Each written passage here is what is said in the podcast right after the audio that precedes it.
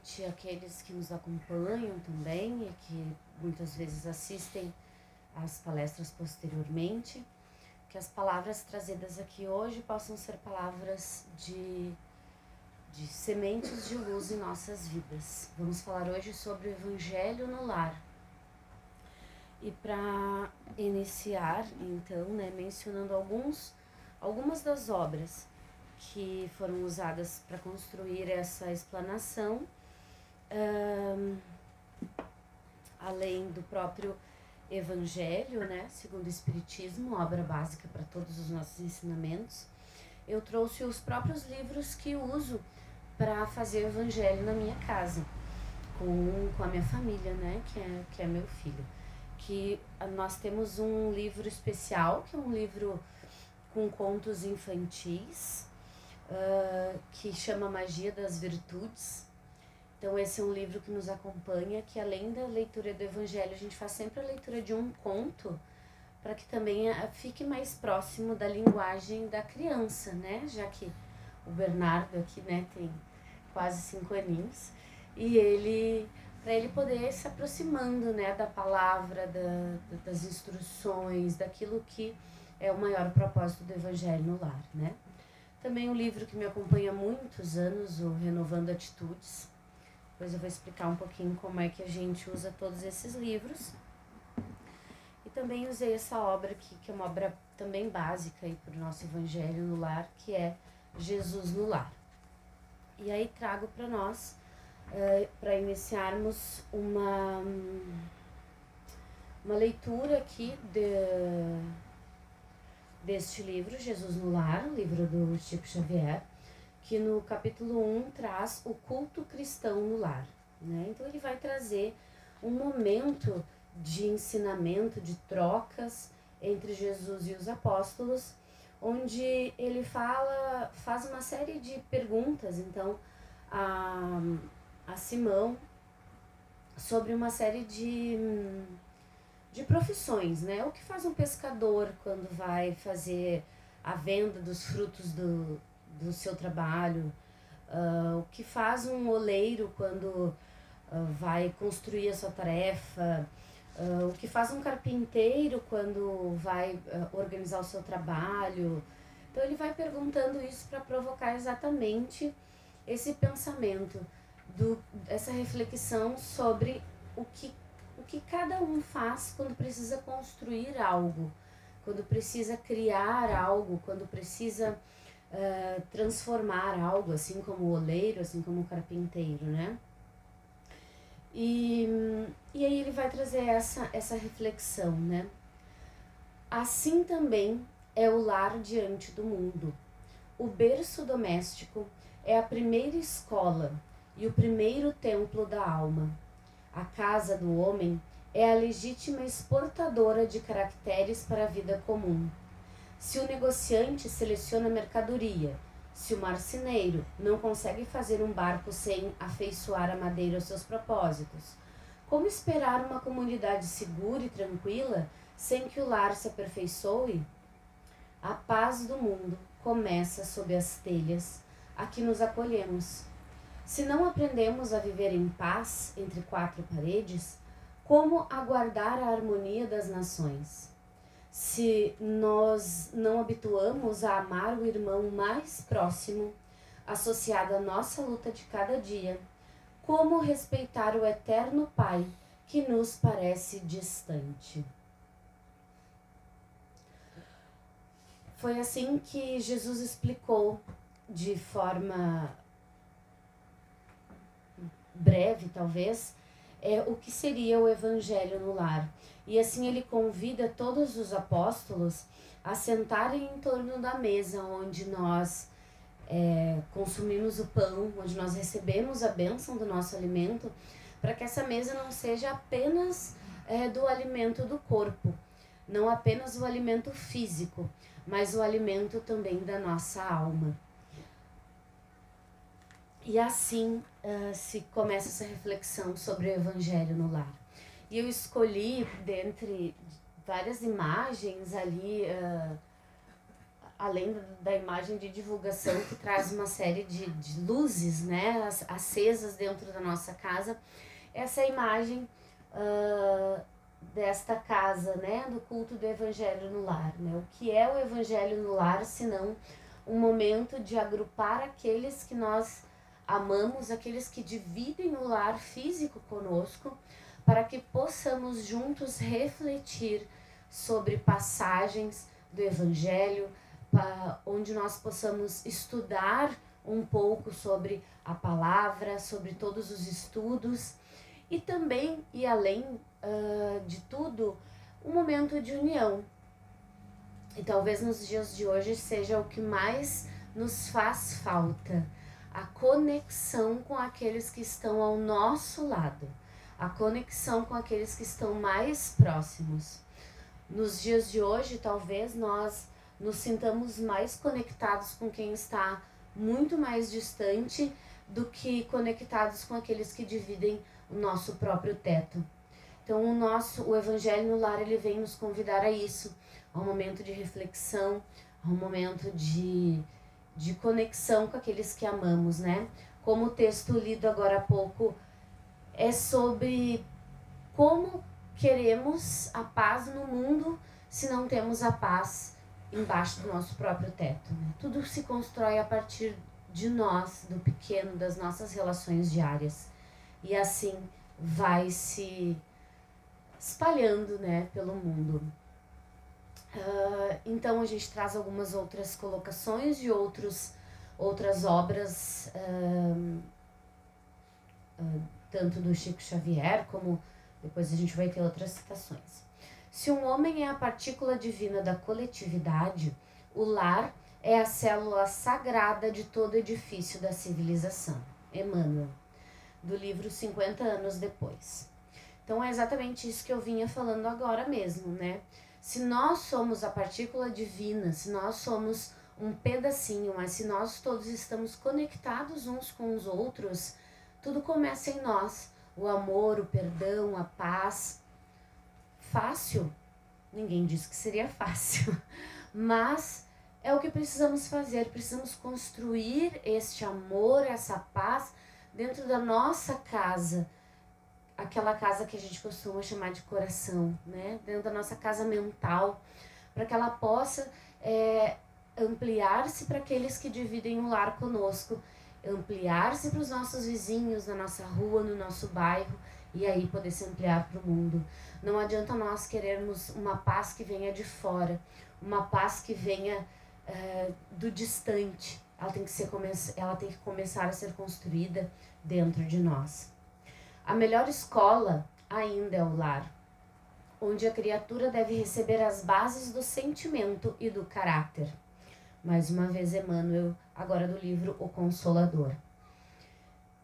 É o que nós, é, volta e meia, retomamos, né? Não só no ambiente é, aqui da casa, né? Mas também fora daqui. O quanto nós escutamos das pessoas, quanto está faltando lar, quanto está faltando amor, família na vida das pessoas, né? É, quantas pessoas a pandemia veio é, nos mostrar o quanto nós dividíamos espaços físicos, mas não conhecíamos quem estava ao lado. É, pessoas que não conseguiam estar juntas, né?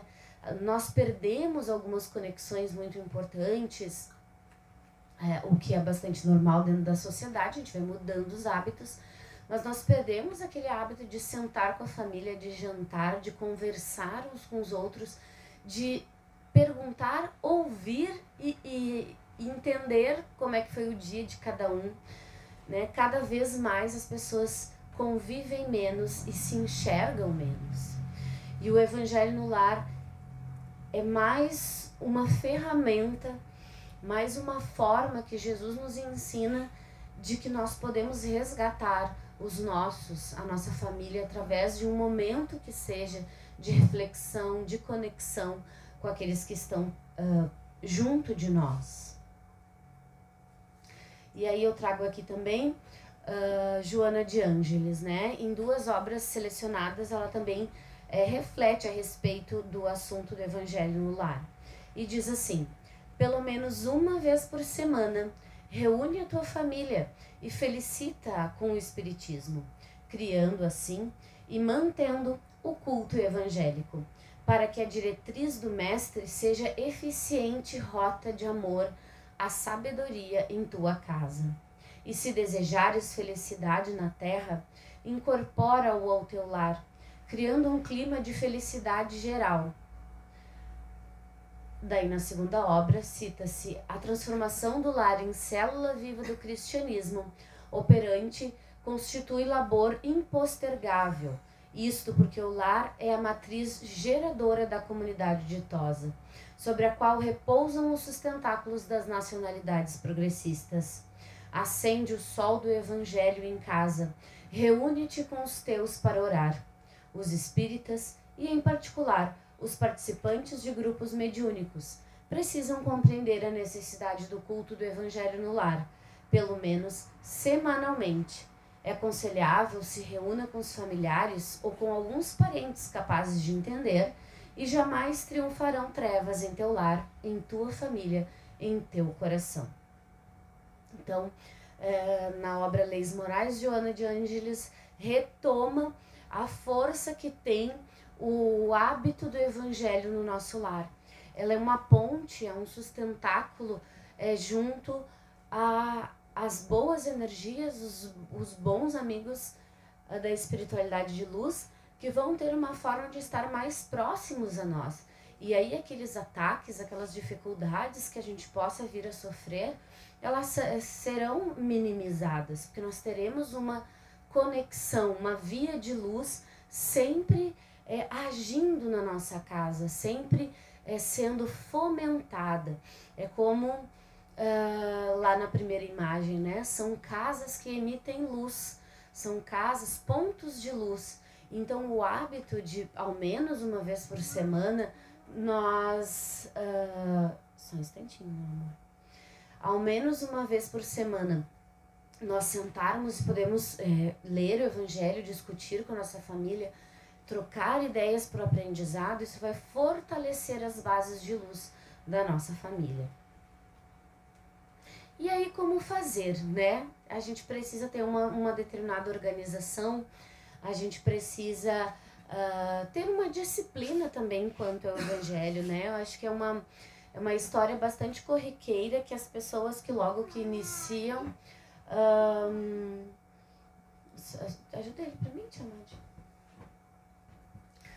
As pessoas que logo iniciam o, o processo de organizar assim a, o evangelho, a gente às vezes, né, a gente estipula um dia, um horário e exatamente naquele dia, no horário, acontece alguma coisa e a gente não consegue fazer evangelho, né? Tem aquelas. Uh, ou chega uma visita, ou, ou chegam. Enfim, coisas acontecem, né? É, e são muito comuns uh, de acontecerem essas, essas situações.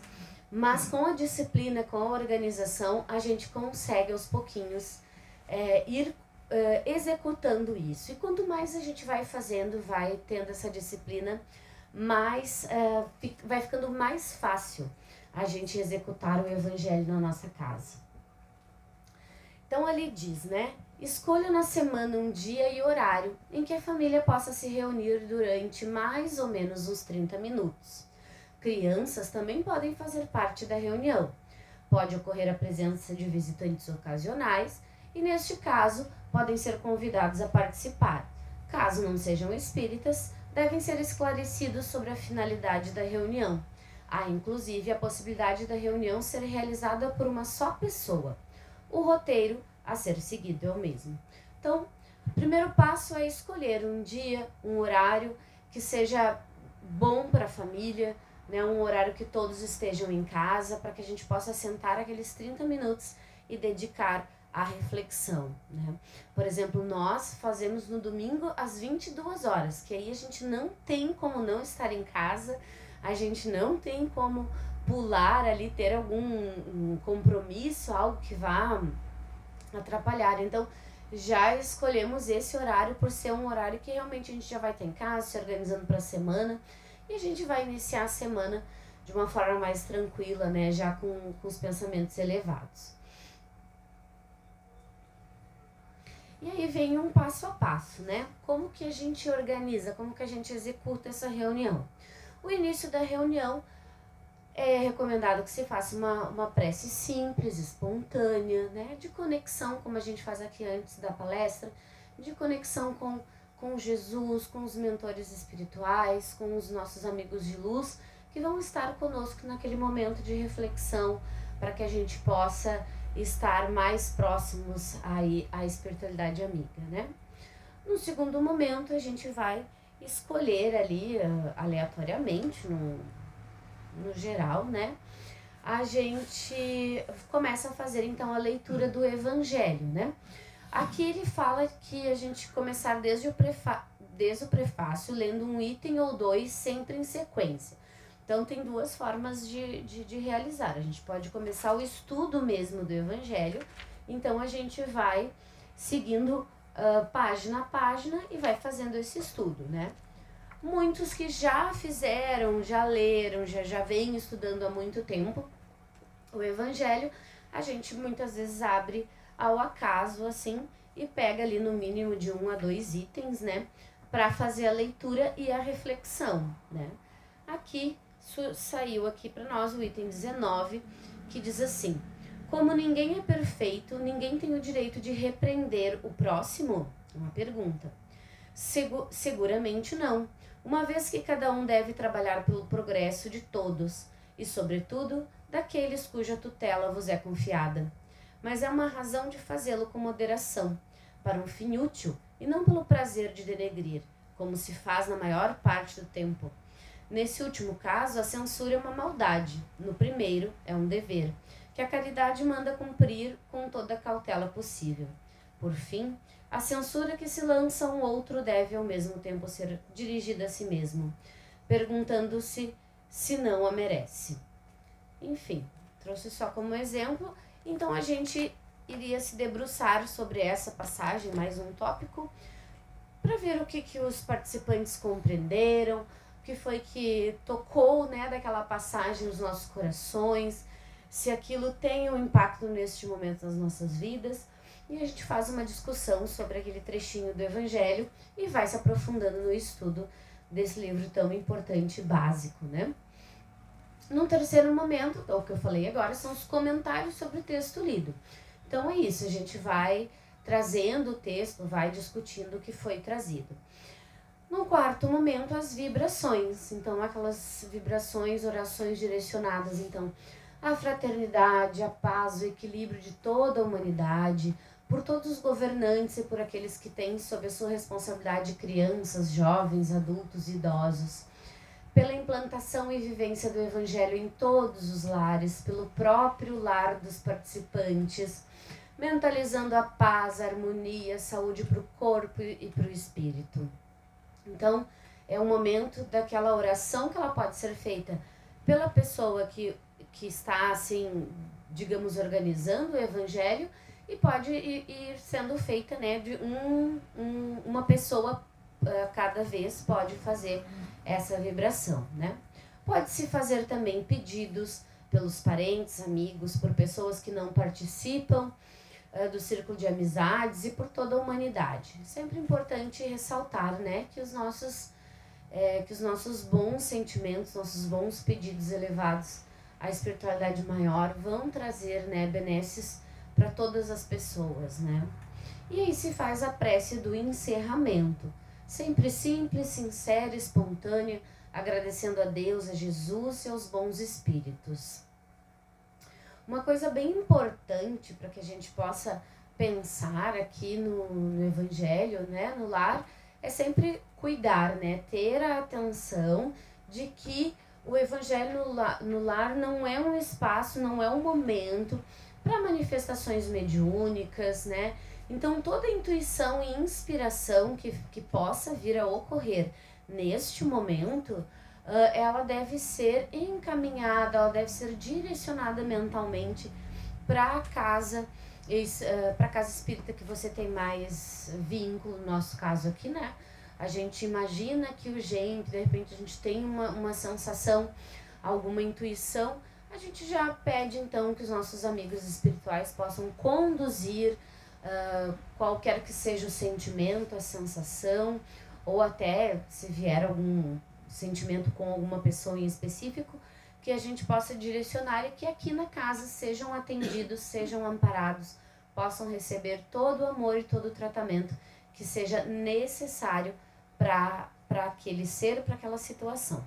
A gente sempre tomar esse cuidado para que o nosso evangelho também te, fique dentro da, dos limites do evangelho no lar, né? Que é um momento de conexão com a nossa luz, mas os trabalhos de orientação, encaminhamento são feitos dentro da, da casa, né? Todo esse texto que eu trouxe para vocês uh, aqui, ele está no livro, ele está disponível na internet, inclusive, né, em PDF, que é no livro Paz no Lar, Paz na Humanidade, da FEB, né, da Federação uh, Espírita Brasileira. E aí eu trouxe que nós fizemos na última semana no nosso estudo, estudo do grupo que eu participo aqui na sexta-feira, a gente justamente o trecho que caiu para minha para minha pro meu estudo daquela noite, né, foi o evangelho no lar. Como a gente não acredita em coincidências, né? A gente sabe que as coisas são encaminhadas para que a gente se sinta preparado para os momentos corretos, né? E aí a proposta era trazer, né, um um desenho, uma forma subjetiva, para exemplificar o texto que a gente estava estudando. E aí me deu essa, essa vontade, assim, de, de desenhar exatamente como eu vejo que acontece o evangelho lá na minha casa, né? É, e ali na mesa, né, estão sentados eu, o Bernardo. Um, ali eu fiz os, os amigos espirituais, que eu sinto que estão sempre conosco quando nós fazemos as nossas orações. E aí a gente até brincou, né? Que eu desenhei um, a, a cachorrinha, o. Inclusive o Bernardo perguntou se era um rato. isso é um rato? Não, não, isso não é um rato. É a nossa cachorrinha e os nossos gatos. Porque, assim como o Chico também fazia evangelho com seus cachorros todos, né? Adorava os seus animais por perto, nós temos o hábito de convidar os nossos bichinhos a participar, né?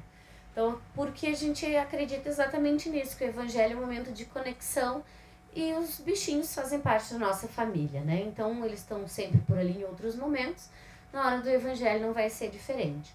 E aí, algo que o texto não traz, mas que é uma prática dentro do evangelho eh, no lar, e tinha lá na primeira figura também, é nós dispormos os copos com água para que essa água seja é, seja fluidificada, então, pelos nossos é, amigos da espiritualidade, eles vão trazer esses bons fluidos. Esses fluidos vão ficar na água. É importante que seja um copo para cada pessoa da família. Só um instantinho. Tia Madilha quer fazer xixi. Vai com a tia Madilha. Então, cada copinho ali, né? Eu tenho um copinho pro Bernardo, um copinho pra mim. E eu ainda brinco que eu ainda me passo um pouquinho, que eu boto um copinho pra cada. Não pra cada bichinho, né? Mas eu boto um pros gatos e um pro, pra cachorrinho. Porque eles também estão ali em evolução, né? Sendo, sendo tratados pela espiritualidade, estão aprendendo conosco, né? E esse momento do evangelho é bem como. Uh, eu imagino ele bem como coloquei ele no desenho, né? Um momento onde a nossa casa se torna um ponto de luz, um ponto de amor que reverbera por todos os lados, para os bichinhos, para as plantas, para nossa rua, para o nosso bairro e que muito pouco a gente acha que está fazendo, mas na verdade não temos a dimensão da luz que nós multiplicamos, né? Quando em um determinado momento sentamos para refletir sobre o evangelho, né? É, Jesus já nos disse que onde houvesse um ou mais em nome dele, ele estaria presente. Então, o evangelho, como dizia o texto qual me baseei para fazer esse desenho, ele é o momento que nós convidamos Jesus a pernoitar na nossa casa, a estar conosco, né? E aí eu fiz humildemente o meu Jesus lá no teto da casa, que é bem isso, assim, é o, é o fomento da luz na nossa casa, né? E aí, para exemplificar um pouquinho mais, como eu brinquei com o seu Jaider, né? Eu sou uma contadora de histórias, gosto de uma historinha. vou contar para vocês e uma das formas de fazer evangelho, principalmente para quem tem crianças, é poder trazer essas histórias que vão fazer eles entenderem de uma forma é, lúdica, né? Os textos que são mais elaborados. Então, eu trouxe também de um, uh, de um livro da FEB também, do Passatempo Espírita, eu trouxe uma, uma historinha que chama A Casa de Tijolos Vermelhos. Era uma vez uma pequena casa de tijolos vermelhos. Ela ficava em um terreno com muitas árvores. As casas vizinhas, ao contrário, eram muito grandes. Mas a casa de tijolos vermelhos não se importava com isso. Era pequena, simples e limpa. Quem cuidava dela era a dona Jandira, a mãe do Toninho. Se precisasse de conserto, o seu João pegava o martelo e pregos e pronto, ela ficava nova. Um dia, as casas grandes conversaram entre si. Você já soube? Na região tem mais uma casa doente. Não diga, mais uma! E qual foi desta vez? Aquela de janelas amarelas que fica do outro lado da rua. Aquela grande? com tanta coisa bonita dentro. Como é que foi ficar doente? Não sei. Parece que a doença foi causada por pensamentos ruins e palavras. Por palavras? Por que você diz isso? Dizem por aí que as casas adoecem depois que as pessoas brigam feio. Devem ser as palavras que elas falam ou os seus pensamentos de raiva. As pessoas, então, é que criam suas próprias doenças? Isso. Tudo indica que sim. Bem, a casa de tijolos vermelhos ouviu toda a conversa e ficou pensativa. Nesse momento, seu João, Dona Jandira e Toninho chegaram em casa. Todos se abraçaram com carinho e conversaram felizes. Mais tarde, a família se reuniu na varanda ao lado da casa. Seu João abriu um livro que contava a história de Jesus. Depois, o Toninho fez uma oração muito bonita. A casa de tijolos vermelhos deu um grande suspiro de alívio. Ela estava aliviada e feliz. A sua família era unida e orava a Jesus com amor. Ali não havia brigas feias. A família era protegida por Jesus a cada culto no lar, a casa recebia a vacina do amor. E a casa de tijolos vermelhos continuou corada e forte por muito tempo. Da apostila Educação do Ser Integral. Então, essa é a mensagem do Evangelho no Lar. Que a nossa casa possa receber a cada momento de reflexão, a cada momento de de aprendizado junto ao Evangelho, que as nossas casas sejam vacinadas com amor e que a gente possa multiplicar esse amor por muitos e muitos uh, lugares, né? Que a gente possa levar essa palavra, essa luz por onde a gente vá. E assim, pessoal, trouxemos hoje essa reflexão sobre o Evangelho no lar, sobre a necessidade da da troca, né? Do momento de troca com a nossa família, no momento da, da leitura. Ali eu falei os copinhos, né? Das águas que vão ser fluidificadas para cada um, membro da família e que a gente possa usar esse momento para engrandecer a nossa família e vacinar a nossa casa e os nossos amores com a vacina do amor, sempre trazendo o evangelho para dentro do nosso lar. Obrigado pela atenção de todos, que possamos todos, então, semear as sementes do amor através do Evangelho no lar, hoje e sempre. Obrigada.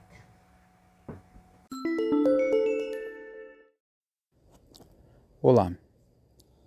Se essas palavras lhe esclareceram, lhe consolaram, orientaram, pedimos que compartilhe com seus amigos, grupos, para que a luz chegue a mais de nossos irmãos. Obrigado.